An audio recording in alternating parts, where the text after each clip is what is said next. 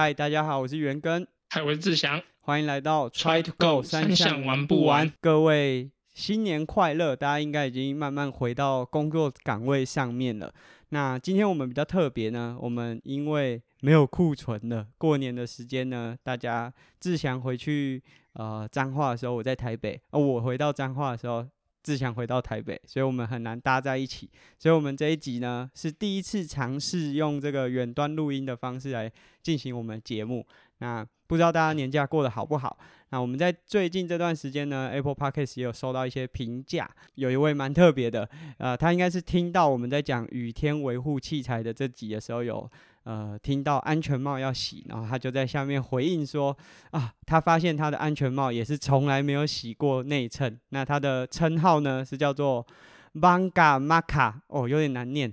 所以是一位田三项的玩家。那给我们的 Apple p o c k e 上面回应。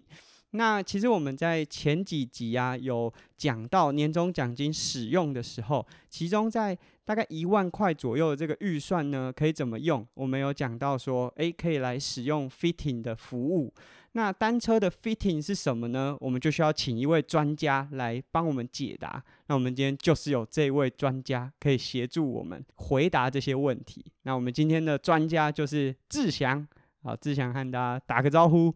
Hello，大家好，我就是本集的伪专家。我是志祥，Hello，志祥自己其实也是在做单车 fitting 的这个服务，然后你自己做这个服务大概多久的时间啦？应该从大概二零一七或一八年开始，其实我忘记详细哪一年，但是我就记得是呃有一年的 CET 结束后去上课，然后开始对这个开始比较深入的开始了解，嗯。那我们在呃怎么使用年终奖金那集的时候有讲到说，哎，你如果一万块预算可以选择做这个单车的 fitting，呃，这个可能大家就会有一点点好奇了，就是我到底花一万块这么高的一个费用啊，做 fitting 的话，到底是要做什么？那我们要怎么做？我们先从一些比较简单的好了，fitting 是在做什么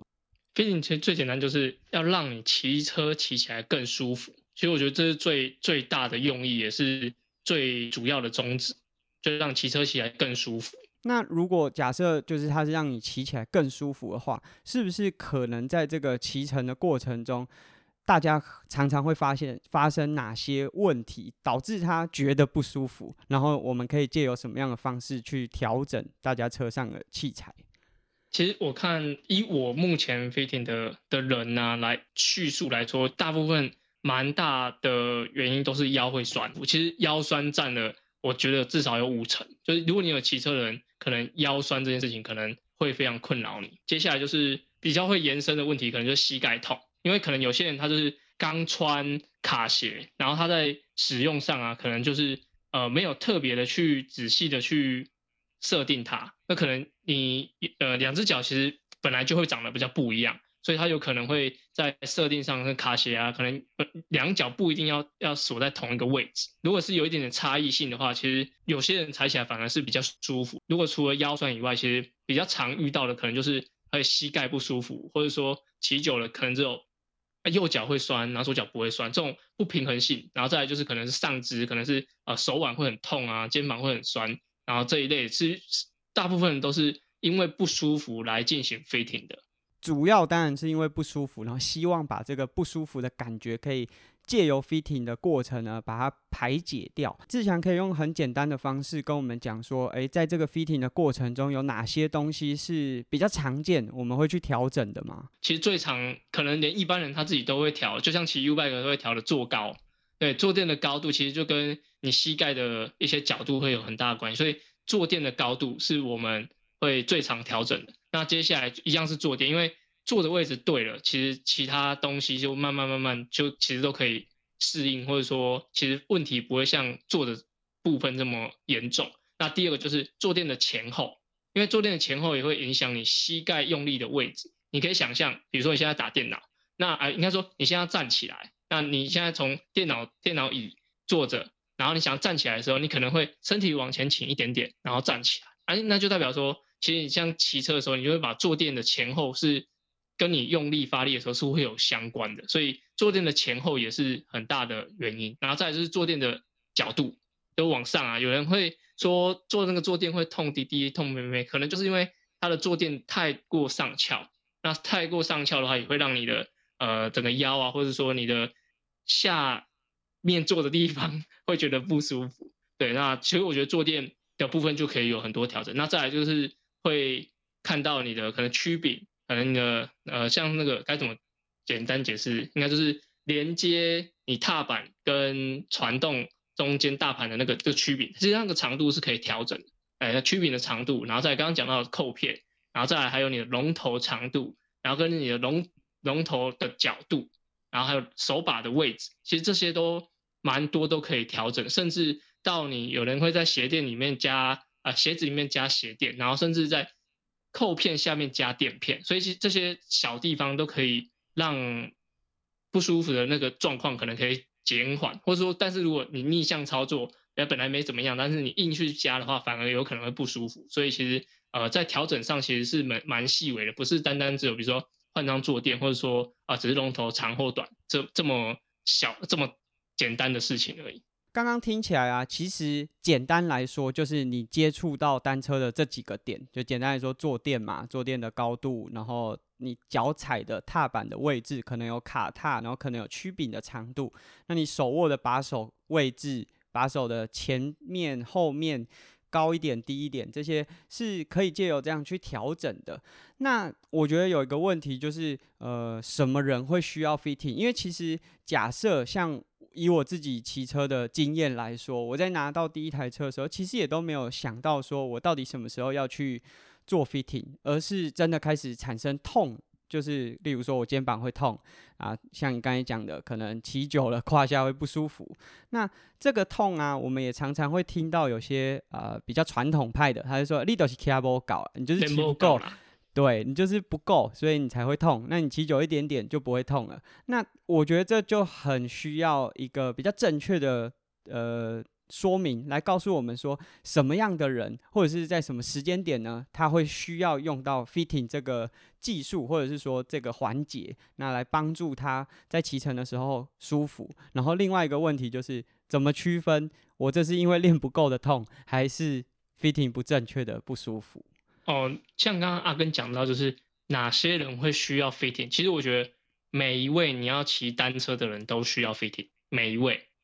当然包含你连单车，你在通勤的单车都都可以拿来做一点点设定上调整。假如你只要骑超过呃十分钟，或者说你这个坐垫是你新坐的坐垫，你可能就觉得呃不太舒服或是怎么样。所以我觉得其实你在骑单车的每一个人都需要做 fitting。那像我们接触的话，其实就把它分成大概三个部分。就是一就是初学者，可能就是他刚买一个自己的公路车，或者说他刚开始接触单车运动。然后第二个就是一般的骑士，一般骑士可以说是呃，比如你非职业选手，非职业选手那涵盖的就很多，就是像我这样上班族的爸爸，或是说像刚出社会的呃一些公呃社会人士，或者说你只是为了要比赛，然后你已经会有一些，你已经会骑乘。脚踏车，但是刚开始要参加的单车比赛，这些人其实都算是一般的骑士。然后再就是分专业选手。那如果是这些不同的群众的人，其实需求都不太一样。像初阶的选手，就是刚开始接触的人，其实最常讲就是哦，这个坐垫让我屁股很痛。那其实屁股痛到底是怎么样产生的？其实它不是说它压的你很痛，它其实是呃它压在你的肌肉上，但你又需要踩踏。所以你就会感觉一直肌肉一直被摩擦，一直被拉扯，所以到隔天可能都还会有点退退的那种感觉在在屁股坐的位置。那这样子的话，其实就最简单的就是，呃，你要骑车的时候就可以买件车库，买件车库来减少它的这些摩擦，跟加一层应该就也算缓冲，然后让你来比较不会那么不舒服。然后第二个就是要挑一张适合你的坐垫。那初学的人其实挑坐垫其实。蛮多都会挑像 U bike 那样，就是大大的，然后呃感觉面积很大，然后厚度很够，然后坐久了觉得比较不会不舒服这样。大部分人都喜欢挑这样，但是因为公路车它需要骑乘时间比较长，可能动辄一小时，然后长一点可能有人像骑去呃北中啊双塔或是这这一类的距离，所以它如果用这么厚的坐垫来说可能会不舒服。那刚开始接触的话，你还是可以挑稍微有一点厚的。公务车坐垫，然后再来就是坐的位置，大部分假如屁股会很痛啊，通常都是因为坐垫调太高，就觉得自己很 pro，所以就会呃，这是比较常初学者会遇到的问题。志强，你刚才有讲了蛮多，就是各个不同层级，但我相信可能初学的呃骑士，或者是说。更休闲，它可能是通勤的骑士，它的 fitting 可能就会比较广泛。第一个是它用在呃车上的时间，或许通勤就只有三十分钟，所以它可能简单来说就是这容错率啦，就是假设有一点点设定没有那么到位。可能还不至于造成它有一些影响，可是当你骑的时间越来越长，例如说有参加比赛，或者说像我们呃骑乘的距离越来越拉长的时候，那这个可能就会这个设定可能就会跟着你一次就是三五个小时甚至更长的时间，那当然你就需要更精准的这个设定。那刚刚有讲到蛮有趣的，就是比较进阶的选手，他当然就会有更多的需求。那志祥可以稍微分享一下，因为毕竟你自己。在田工厂，或者是说在当铁人教练这个过程当中，可能也接触很多的骑士，他们是从骑公路车，然后也有骑计时车，或者是说有些骑士他们会很喜欢在讨论说，诶，假设我没有预算买一台专用的计时车，是不是把公路车呢装休息吧？那在你自己这样子看来啊，就是这些环节，就是在公路车和计时车之间啊，你有什么？想要和大家分享嘛，就是就从 fitting 的这个角度来说的话，其实我觉得，呃，如果你真的是要比长距离的铁人赛，就势必需要一台计时车，因为很多人都说他可以用公路车，然后改到计时车的设定。其实我不否认这一点，就是依照现在能够改的很多的，比如说配件啊，然后延伸把，或者说呃能够自己改良、自己改装的方式，可以改到两台。呃，公路车跟汽车改到一模一样的设定，其实这并不是难事。但我觉得，因为公路车本身的角度坐坐管就比较呃比较角度没有那么大，公路车角度没有那么大。然后因为汽车的话，是坐脚会比较往前一点，就是立管会比较前面一点，所以它在呃操控上跟它的设定上，其实就会比公路车来的还要好进行趴姿，就是手放在前面，其实。就是手放在前面它是没办法握刹车，就是有点像完全低风阻，然后是用手来变速这样。那我自己觉得，就是假如你真的是要比长距离的铁人赛，那我觉得势必需要一台计时车了，对吧？就是因为它的调整上，其实它还是有它的受限跟安全性。其实我觉得安全性是很重很重要的一点，因为有可能你为了要让公路车符合你计时车的位置。但是那个可能会让你很难去按刹车啊，或者说甚至它的走线上都可能会被你的计时把给影响。那所以我要我我还是建议就是呃长骑长距离的田赛，或者说你要比长程的一些个人的距离比赛上，我还是建议就是还有一台计时车或者说三铁车，然后来进行训练跟比赛，我觉得是比较妥当的。那说起来就是计时车其实是一个反。非常专项性的一项器材，因为它可能就是在这个姿势下面，它就是让你帮助你在独推的过程中用一个比较高速下去巡航。当然，我自己也有骑过很多计时车了，在骑计时车的过程中啊，我以前还没骑之前会认为啊这个。趴的过程应该是腰会很不舒服，因为趴这么低。那但是我自己实际骑之后，反而是胯下的压力很大。那我想问一下志祥，你自己在呃可能接触这么多不同的参赛选手，他们可能有的是二二六，可能是一三，你比较常见就是在骑着不管是我们叫山铁车还是计时车，他们。比较常发生的一些不舒服的状况，可能会是在哪边？然后你会用什么方式去解决？可能不用讲的太详细，但是和我们分享一下他们常发生的一些状况。嗯，其实像阿根刚刚讲的是坐垫的部分，我觉得是呃骑机车的人啊，挑对坐垫，其实大概九成的问题都解决了。对，就是最常的问题还是挑到一张适合你的坐垫。那呃现在的现在蛮多品牌都有出专门给计时车的。你只要上网上网 Google 一下，说这计时车的坐垫，就基本上就可以找到好几款是符合就是你可能需求的坐垫。那我们这边的话，就可以有大概三到五张是可以让你试试试坐的。那其实很多人都说，哦，我跟你体型一样啊，还有你的身高一样，那我是不是跟你做同样坐垫？其实这个跟你的屁股还有跟你的骨盆的位置其实就很个别性。所以的话，我觉得。如果你要骑计时车的话，有一张好的计时车坐垫其实是很 OK 的。但是如果说你用公路车坐垫，然后你去趴着，也 OK 的话，也不会不舒服，然后啊骑完长距离也不会觉得说哪里酸哪里痛，其实也 OK，其实也没有说一定要每个人都三铁的坐垫，只是说假如你试过之后真的没办法，还是挑一张呃计时车坐垫会好一点。那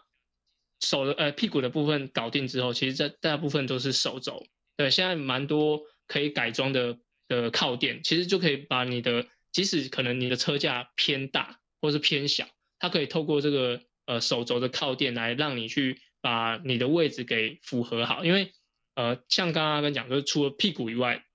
其实最常发生就是肩膀趴不住，因为它呃骑的时候，骑车的动作，其实肩膀的负担也是蛮大的，所以。假如说坐呃坐垫对了，靠垫的位置可以在一个你放着可能不会觉得说肩膀有压力，然后眼睛头抬头是 OK 的话，其实我觉得坐垫跟靠垫这两个搞定了，大概有九成五的姿势是没有问题，所以觉得这是呃目前来找我来 fitting 的的人其实最常换的两个东西。那其实还有一个趋势就是慢慢会把。座舱可以调高一点点，就是呃，应该说上半身的高度不会像以前那样一定要趴到很很低，然后背很直这样。现在蛮多都是会把手抬高一点，那就是呃，为了让你的上半身减减少，就是因为你腰酸的的关系，然后撑在刹车把上，因为你还是要保保持一个很像超人的姿势，然后把手手肘并在一起，这个动作可以维持的越久，其实是越好的。所以呃，坐垫。然后靠垫跟整个上半身的位置高一点点，然后可以让身体维持久一点。这个姿势其实是呃，所有来找我的人，其实呃，蛮大部分人都会有这样的需求。嗯，我刚才听志强讲说，这个要能够趴的久比较重要，而不是说真的把你的就是。这个落差做很大，我觉得印象蛮深刻。我记得有一次跟几个骑计时车的伙伴出去骑车，就他设定是很漂亮啊，很像职业选手啊，但他大概这五十公里的路程啊，大概只有十公里是趴在休息把上面，剩下其他时间他都没有办法趴，只能握在两边的这个刹把，那根本就没有计时车的效益。所以其实这个也是这几年呐，大家。呃，不管是国内国外，呃，职业选手还是业余选手，很常去讨论的。我们都知道空力很重要，你的姿势要非常的低风阻。可是这个低风阻呢，还是要让你可以产出高的瓦数，让你在比赛的过程中可以输出更顺畅，而且。维持更久才是最重要的。那志强刚刚有讲到说，这个就有些车架可能偏大或偏小，然后可以靠靠垫或者是一些器材稍微去微调。但我想，如果大家有机会，一定还是希望可以挑到一台最适合的车，所以志强可以和我们稍微分享一下，到底什么时间点是最适合做 fitting 的吗？是买车前呢，还是买车后？那又或者是说，假设现在我们是已经二月将近二月底了，可能有些人四月有一些比赛，那现在这个时间点会适合 fitting 吗？其实我觉得，如果你已经有一台自己的车，然后你需要在做设定上的调整的话，我觉得两个月前是比较适合的，因为。两个月时间，你可以去好好适应你的角度啊，甚至你设定完之后，都可以再透过训练来跟你的 fitter 去讨论说，哎，其实我觉得再高一点，或者说，其实我过了一个小时后我就趴不住，所以其实有两个月的时间，两个月其实没有很长哦，只有八周，那你可能扣掉一些休息周啊，或者说天气不好的时候，你可能外骑可能不到十次，可能不到十次，所以我觉得有两个月的时间可以去设定好你的单车，是我觉得比较刚刚好的。不要，千万不要到前一周、前两周才来调设定，那个会比呃换了一双新跑鞋还要来的痛苦。因为那种呃，你要是一一个不对劲，其实假如你要骑九十公里，你就是可能两个多小时就要这种不舒服的动作上来去骑乘。所以我觉得你要预留一些时间，千万不要在大大比赛前一刻才去调整。呃，然后再来就是呃，如果你没有一台自己的计时车的话，我觉得买车之前。就做一个 fitting，然后至少你在抓你的尺寸上，然后你可能延伸，可能还会有一点点小小落差。也也许说，比如说你车定了之后啊，你应该说 fitting 好之后，然后去订车，然后等车来这段时间，你可能有训练什么，你就变又变成身体素质更好，那你可以更趴。那但是那个落差不会到太多，那误差也不会太大。所以的话，我觉得呃，如果你要买计时车这么可能高单价，然后比较高技术性的。调整的话，我觉得买车之前先 fitting，然后知道一些数据，然后再去订车，比较不会觉得说呃买错最贵这样。所以呃买车之前跟离比赛至少有两个月的时间可以来进行 fitting，我觉得是最适合的。好，感谢今天志强跟我们分享这么多有关 fitting 的一些细节，还有他的经验。那其实志强本身也有在做 fitting 的这个服务啦。然后我们今天呢，其实也可以算是志强的业配时间，就是我们让他来和我们分享 fitting。如果大家有需求，其实也是可以联络志强的。那志强有没有想要诶稍微再介绍一下你自己 fitting 的服务，或者是说你对于 fitting，如果用一句话来形容的话，诠释这个过程，或者是说 fitting 对你来说是有什么样的效果？呃，我觉得单车 fitting 它不是一劳永逸的，它不是说设定好了你这辈子都用这个设定，它一定会是不断不断的讨论跟调整。那那个讨论的时间会越来越长，可能一开始只有两周，然后再来是四周，那再来是可能是两个月、四个月，然后就是慢慢调整。所以你会其实你会有个大方向，说你的设定大概是多少，然后接下来你可能就是做一点点的微调，但也千万不要就是想想到就动一下，想到动一下。我觉得。那个反而会让身体记忆会觉得不到底不知道呃不知道哪一个到底才是你最适合的的位置，所以我觉得呃保持沟通，然后可能要忘掉一些成见，然后去进行 fitting，我觉得是比较好的。因为很多 fitting 呃去 fitting 的人就会跟 fitter 讲，我就要怎样，我就要怎样。那但其实 fitter 他本身你会来找他嘛？你可能是相信他的技术或相信他的专业。那如果你还是要一直阻左左右阻阻扰他的话，然后甚至说调完之后回家还要再自己微调，那你根本不需要花这个这么贵的金额。所以觉得，呃，如果你已经选定一个 fitter，那就是好好跟他沟通。那如果说你真的觉得单车设定上有很大的问题，那沟通不了，那你可能才会再询问其他的这样子。所以我觉得要彼此有点空间，然后要尽可能的去呃多试多起这样子。那这是我们今天的节目，感谢志强和我们的分享。那如果大家真的有 fitting 上面的需求啊，志强绝对是一个大家可以考虑的 fitter。感谢。那我们今天节目就到这边，下次见，拜拜。拜拜。